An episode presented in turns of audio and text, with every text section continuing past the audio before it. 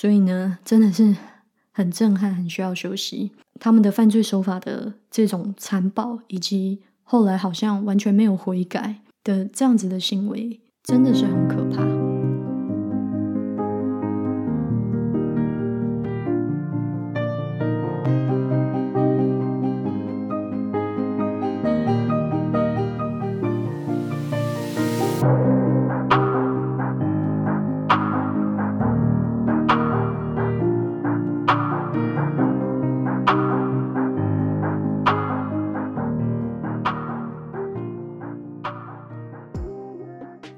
大家好，我是阿居，欢迎你回到这一集的阿居的学医学心笔记。其实今天的这一集呢，我想要录很久了，只不过之前呢一直遇到一些很喜庆的日子，比如说 Christmas 啦，然后又紧接着过年，过年以后呢，啊，我又过了生日，生日过完呢，又是农历新年，一连串呢都不太适合来录这一集。为什么呢？因为这一集非常的黑暗。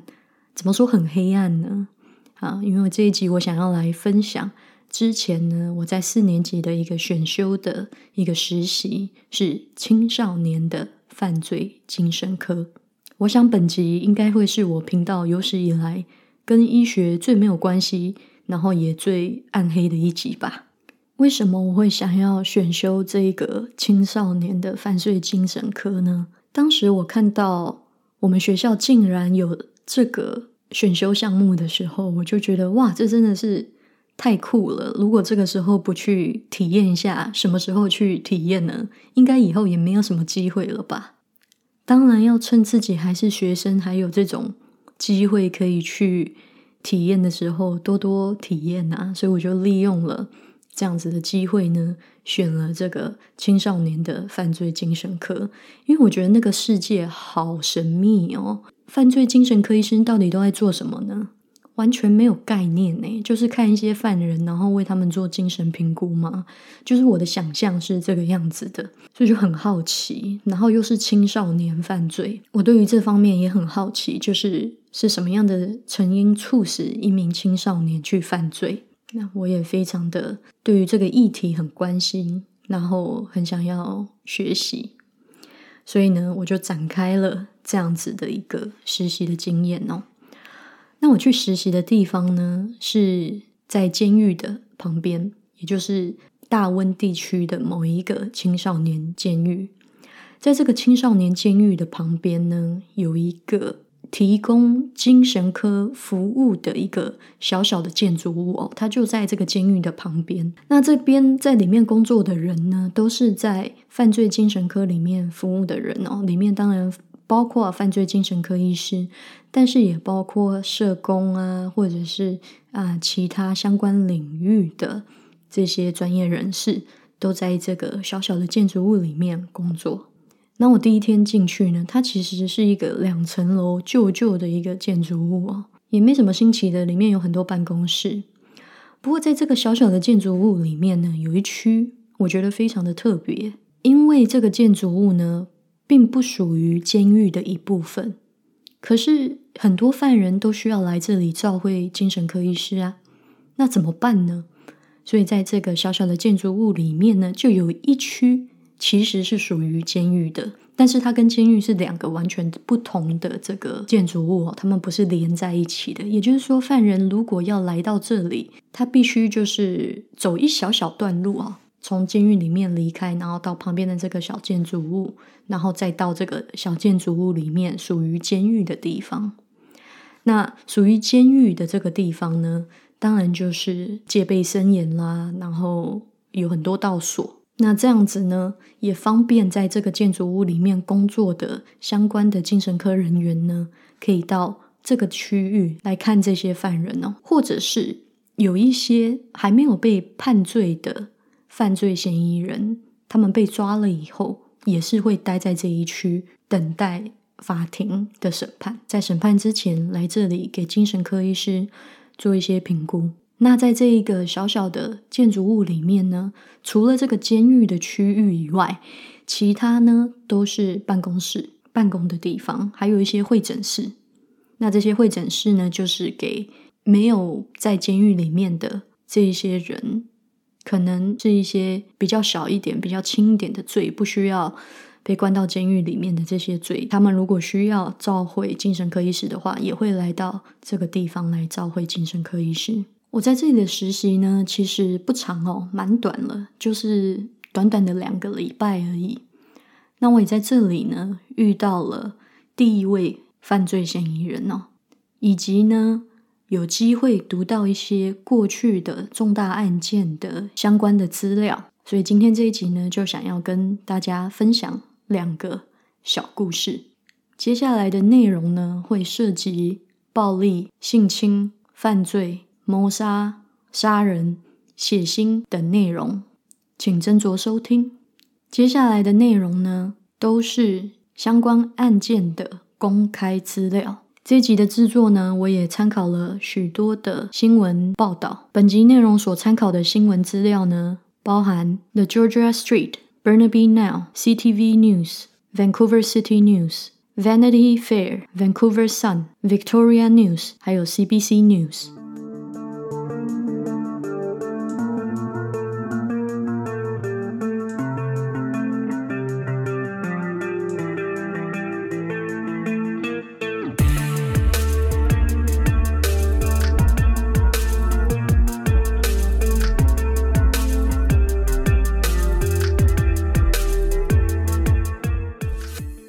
在我在青少年犯罪精神科实习的这一段时间呢，刚好在大温地区的某一个城市发生了连续好几起的性侵案件。这些性侵案件呢，感觉是 random 的，也就是说，受害人跟受害人之间没有什么关系。那这个加害者呢，感觉也是随机的去攻击这一些受害者。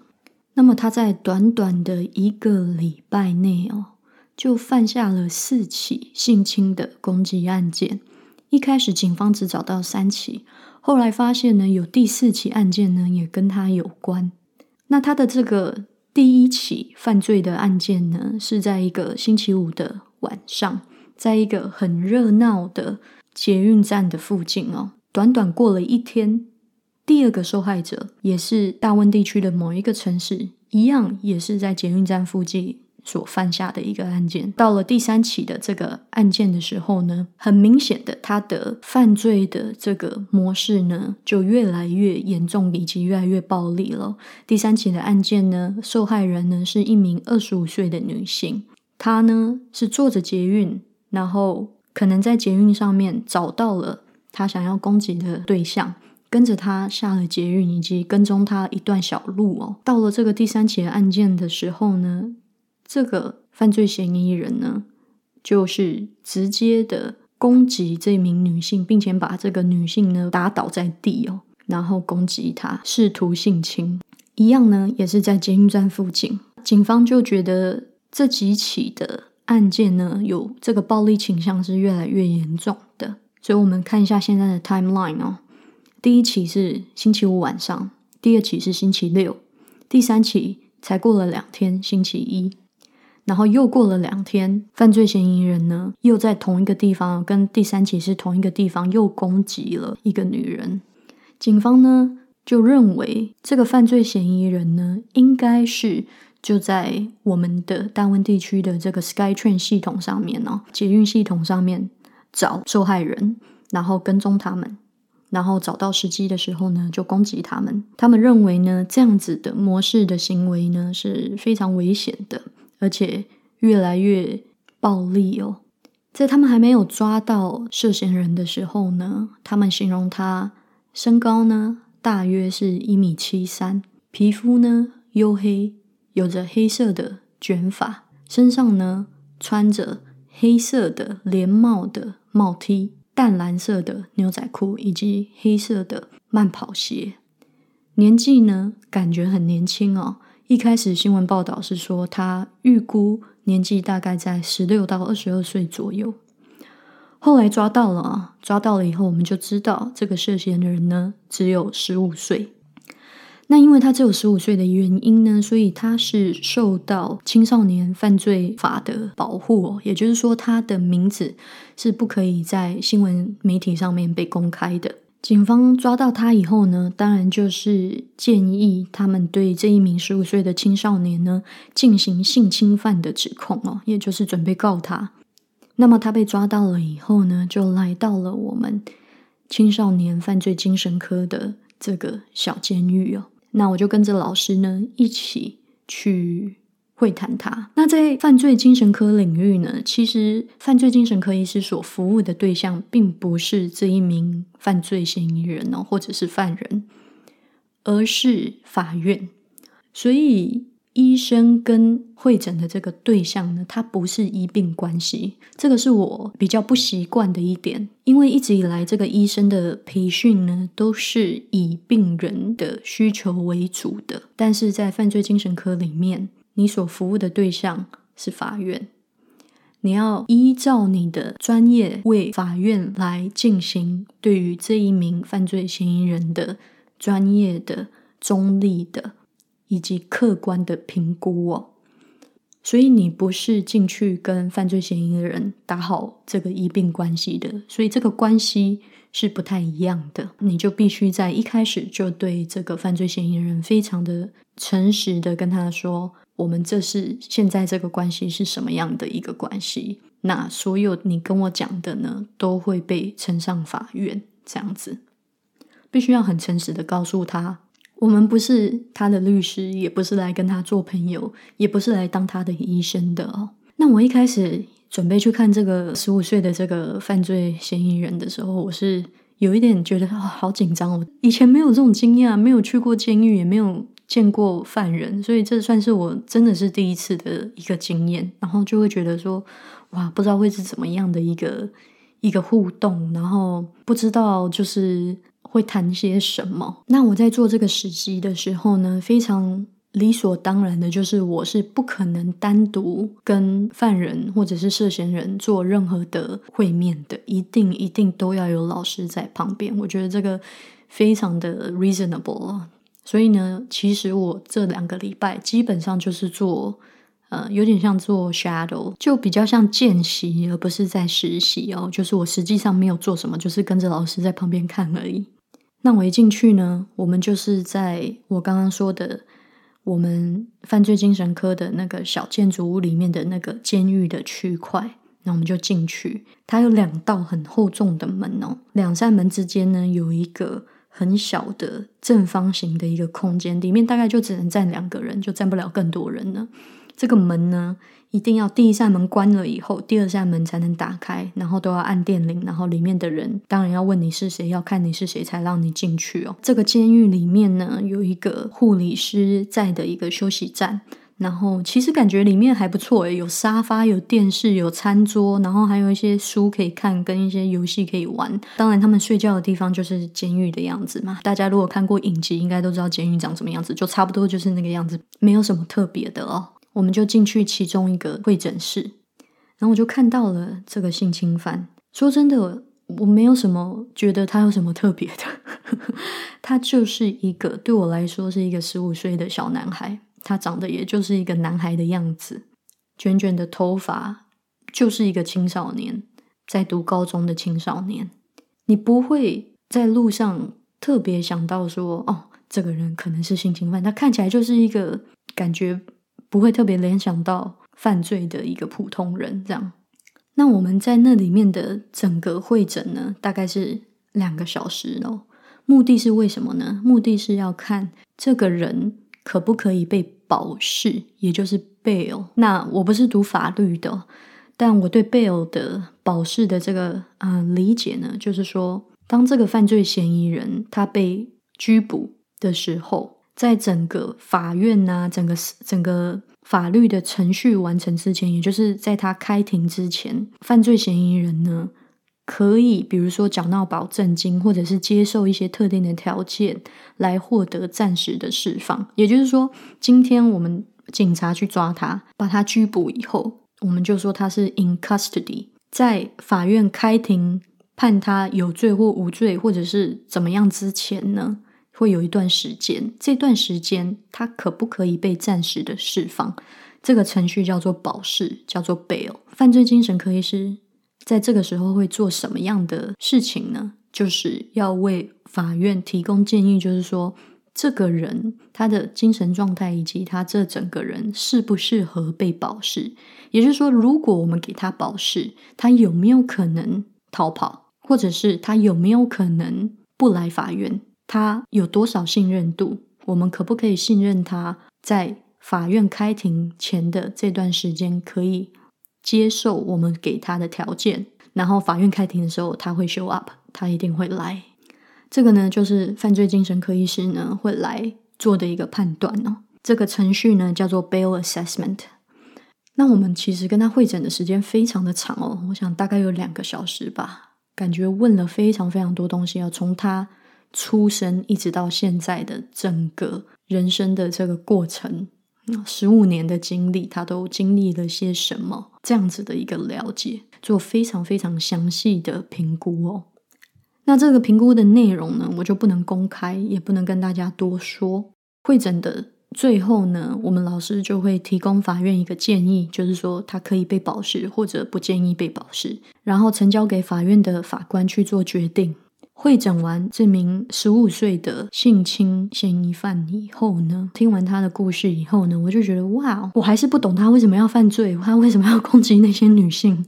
就是在他的故事里面，或许有一些蛛丝马迹，但是那些蛛丝马迹对我来说不构成他成为一个今天他攻击这些女性的理由。然后，毕竟我们所站的位置并不是一个。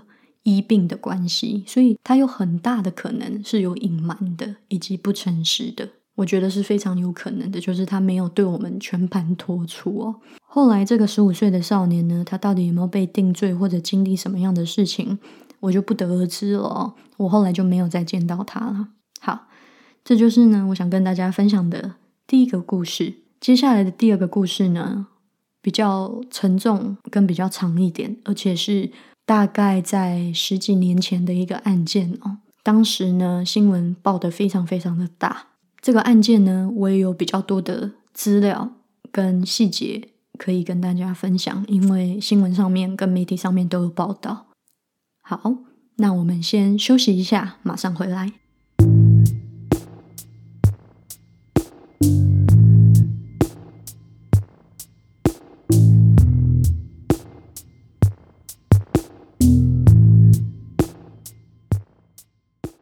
接下来要跟大家分享的这个案件呢，是我在青少年犯罪精神科实习的时候，我的老师跟我分享了一些他之前做过的一些案子。我的老师是说呢，这份案子呢是他很多很多很多年来遇过最凶残的一个案件。这个案件呢，就是二零一零年发生在 Victoria 上的一级谋杀案件哦。受害者的名字呢是 King Proctor，也叫做 Kimberly，但是呢，家里的人呢跟朋友都称他为 Kim。Kim 呢是一名十六岁的少女哦，她是一九九二年出生的，出生在中产阶级的家庭里面哦。妈妈呢当时是一个在 Walmart 工作的经理。爸爸呢是一个 mechanic，他们生活在 Victoria 附近哦。Victoria 在哪里啊？可能在台湾的观众不一定会知道哦。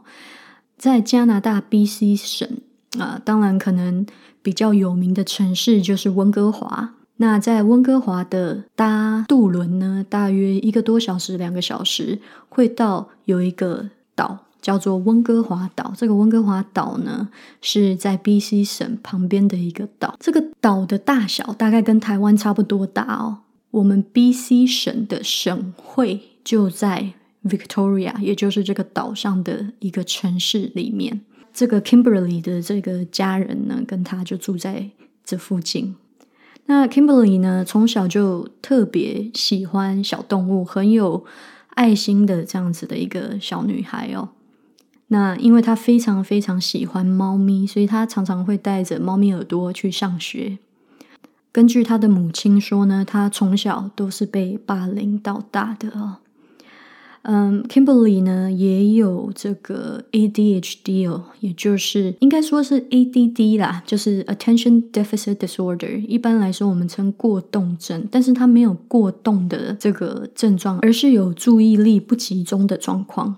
那在这个求学的过程中呢，也换过不少学校，最后到了这个 Pacific Secondary 哦，去希望呢可以因为他这个 Attention Deficit Disorder 呢，可以得到一些比较个人化的一些帮助在学业上面。这间学校呢，常常吸引很多比较有困难的一些孩子。这个学校在 Lanford，Lanford 也就是在 Victoria 是一个大城市嘛，在外大城市外围的一个外城区的一个这样子的一个地方哦。在这个学校里面呢，Kim 就遇到了两名男孩哦，这两名男孩也是后来对他痛下杀手的两个男孩。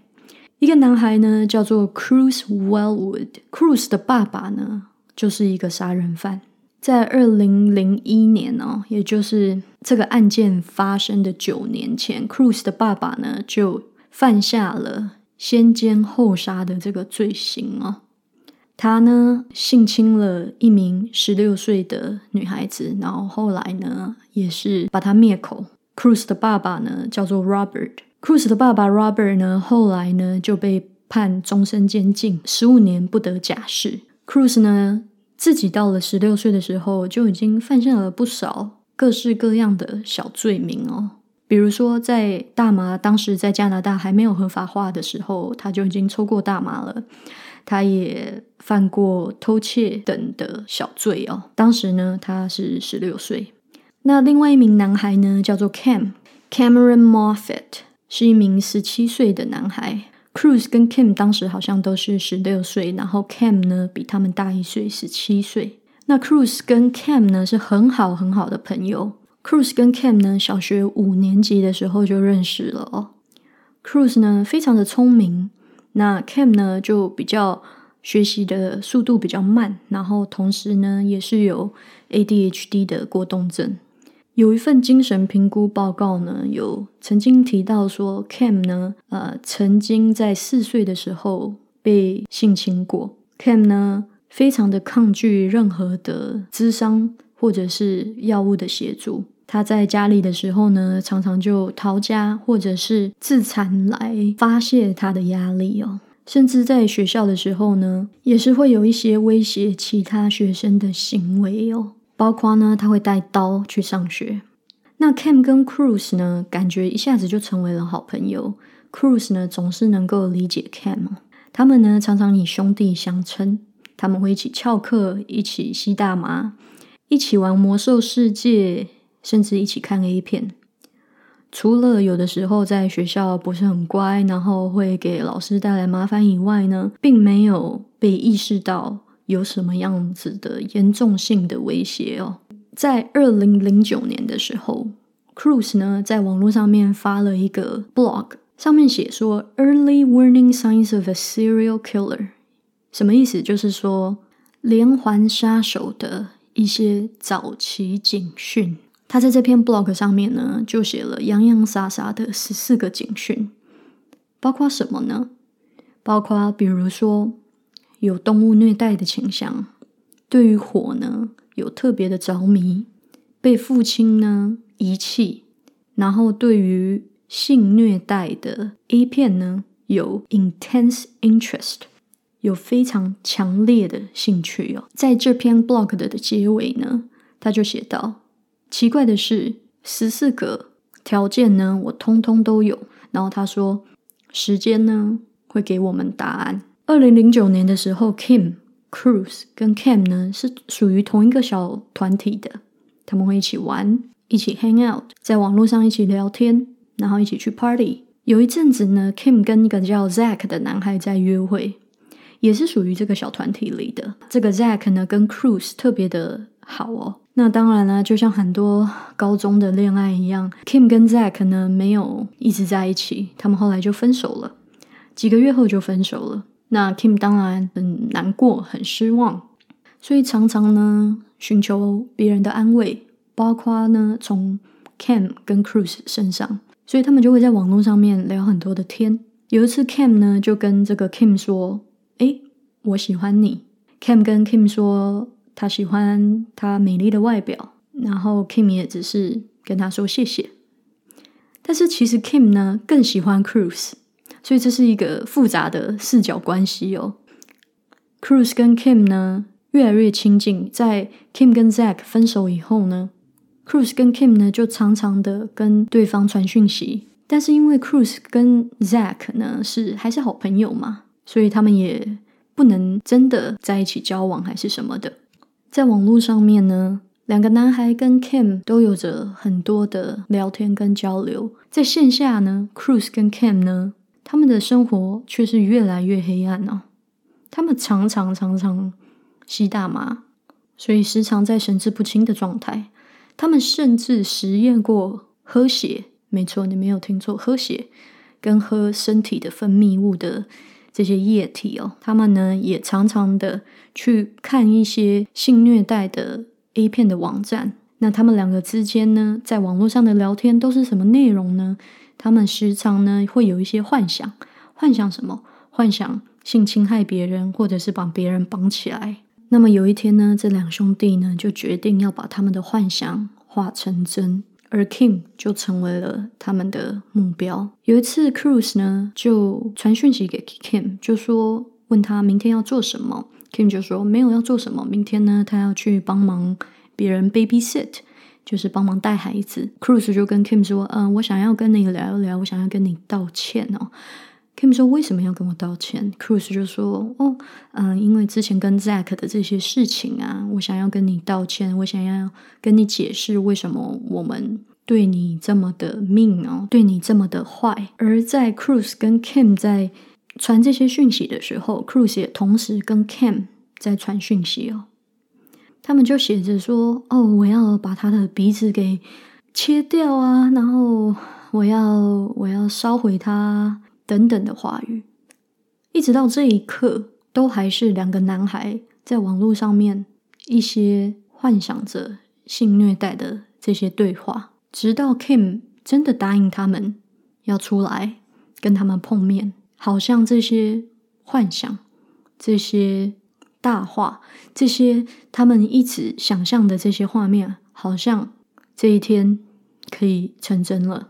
这一天呢，Kim 呢就来到了等公车的这个地方，在早上十点半的时候，他跟 Cruise 还有 Cam 就碰面了。在这一天的早上呢，Cam 呢也去买了那一些我们去露营的时候会用到的燃料油。他们三个聊了一下天，然后很快呢就来到了 Cruise 家。Cruise 呢是跟他妈妈一起住的。这一天他的妈妈不在家。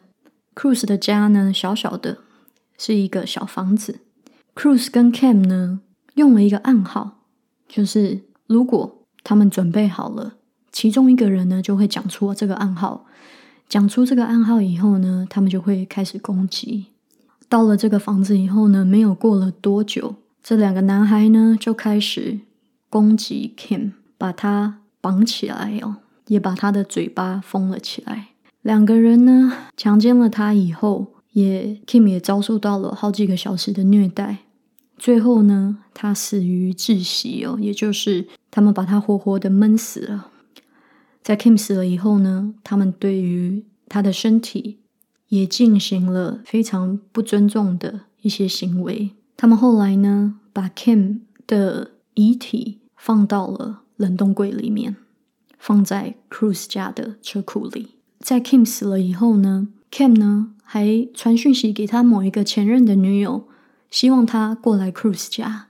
还好这个女孩没有来。到了隔天早上，两个人呢就把 Kim 的遗体放进了袋子里面，然后把它带到了某一个森林步道里。在那个森林步道有一个小桥，他们把这个袋子呢放到这个小桥下面，洒满了这个燃料油，最后袋子跟 Kim 的遗体一起烧掉。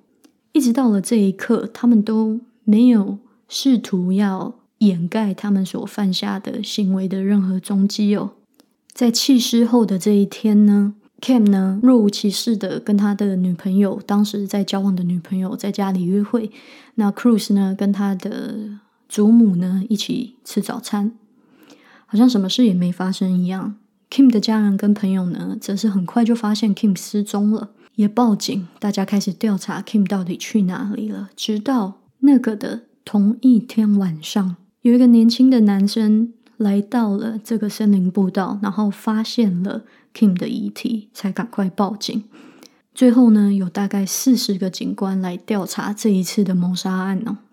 那当时这个新闻很大哦，各家媒体呢都有报道。那警方这边也开始了啊密集的调查。在调查的过程中呢，Cam 跟 Cruz 呢有的时候就有去学校，有的时候又没有去。那他们也时常在 MSN 上面聊天，然后聊到这个调查的事情哦。其中有一句，他就写到说：“我们杀了那个婊子，一点都不难，我们应该再做一次。”Cam 呢就这样写给 Cruz。当这个调查呢到了 Cruz 跟 Cam 身上的时候，有一次警方就问这个 Cruz 说：“你觉得什么样的人会做出这样子的事情呢？”Cruz 就说：“或许是有些人会觉得杀这个人是值得的。”很快的。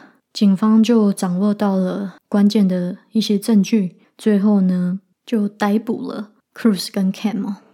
他们两个在被逮捕的时候呢，都展现出了非常平静的这个态度哦。那他们所犯下的罪呢，当然就是第一级谋杀罪。我在做这个实习的时候，在读这个资料。有好几次，我都要把手边的资料放下来，然后休息一下，因为我所读到的这个细节呢，可能比新闻网络上面报道的要更巨细靡遗一点，所以呢，真的是很震撼，很需要休息。他们的犯罪手法的这种残暴，以及后来好像完全没有悔改的这样子的行为，真的是很可怕。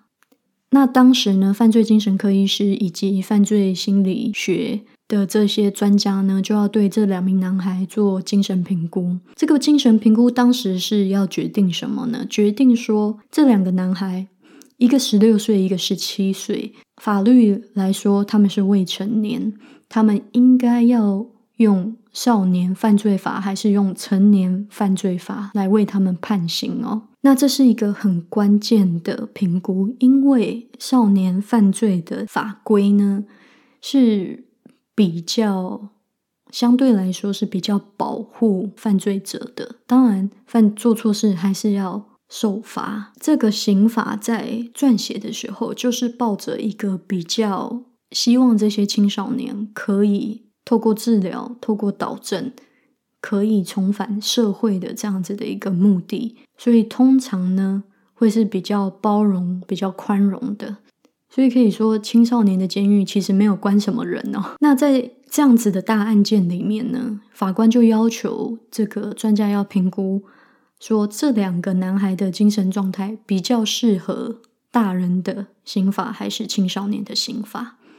考虑到说这两个人如果进了青少年监狱，有没有可能去影响别人，或者他们有没有可能被影响，也要去考虑。假设如果用大人的刑法来惩罚他们。他们如果去了大人的监狱，有没有可能被那边的大人影响，或者是受到那边大人的伤害？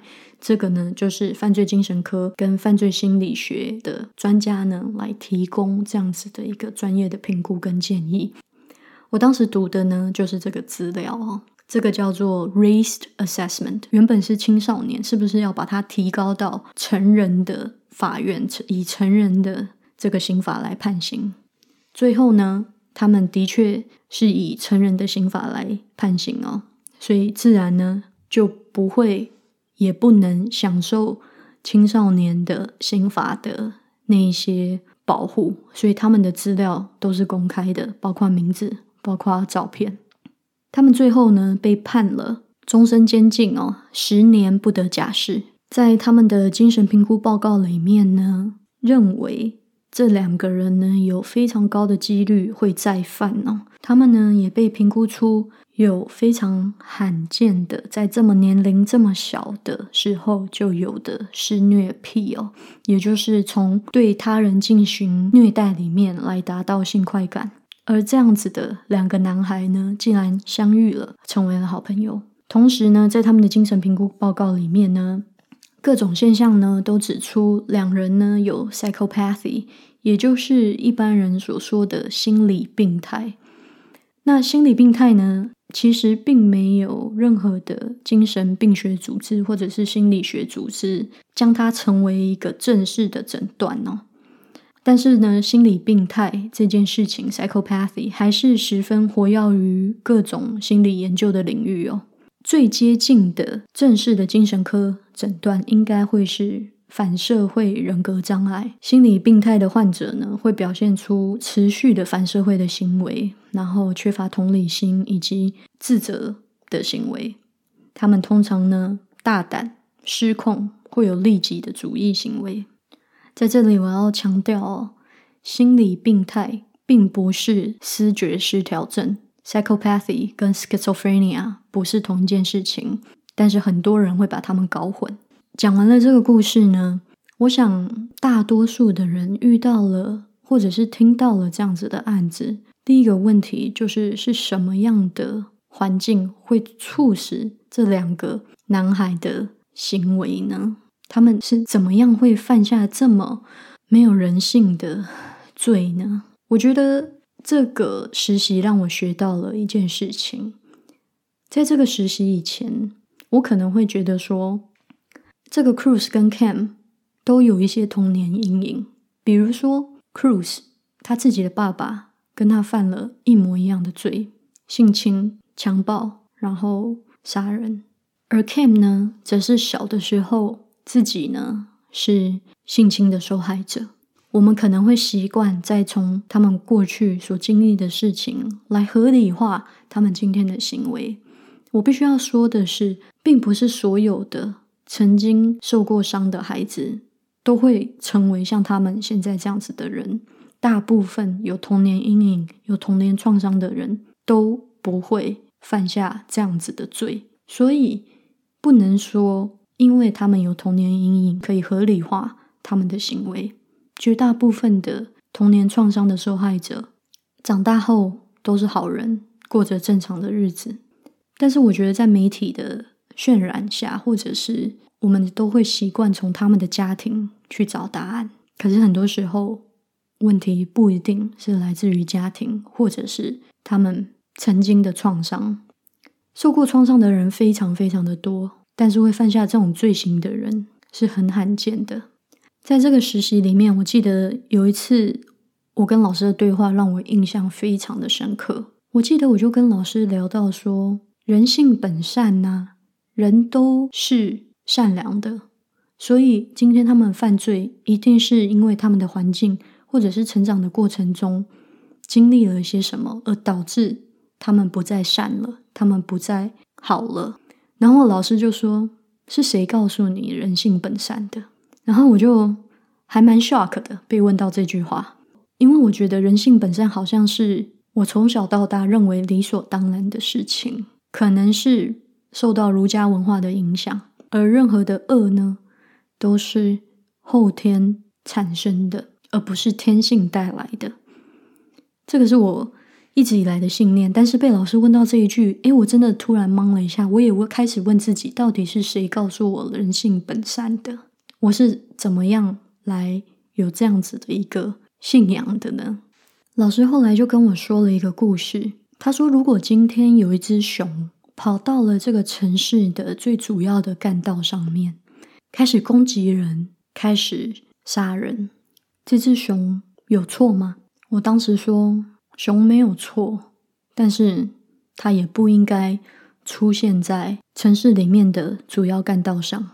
熊就是熊，它的天性就是会攻击人。Cruz 跟 Cam 呢，或许就是这样子罕见的熊吧。从这个故事里面，Kim 他对于小动物的爱心、他的善良，还有 Cruz 跟 Cam 的凶残，产生了非常强烈的对比。我想这两者都是人性的一部分。只不过不知道是哪一些原因，或许是天生的，或许是环境影响的，或许都有。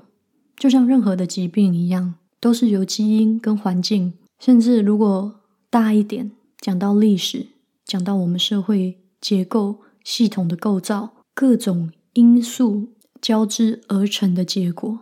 这些种种因素，让我们能更凸显人性里面我们归类为善的特质，或者是凸显出人性里面我们归类为恶的特质。或许吧。或许是这样子吧。而在这个大自然中，在这个世界上，在这个小小的各式各样、各种各样的社会里面生存的我们，能不能多做一些什么，来影响我们的环境、我们的社会、我们的身边的人，让大家都可以越来越凸显这一些好的、善的特质呢？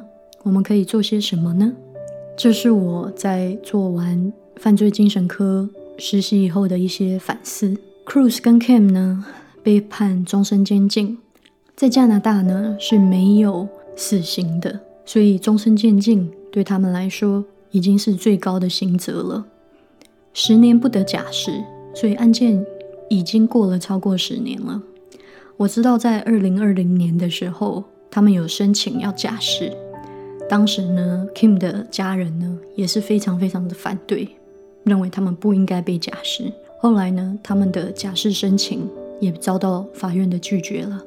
所以这两个男孩呢，现在已经快三十岁了，到现在呢，也还在大人的监狱里面受刑，也会在那里面，或许是一辈子。今天跟大家分享的这两个故事，不知道你听完以后有没有什么反思呢？欢迎你到。脸书或者是 Instagram follow 阿居的学医学心笔记，欢迎你跟我分享你的想法。那我们今天就到这边，下次见，拜拜。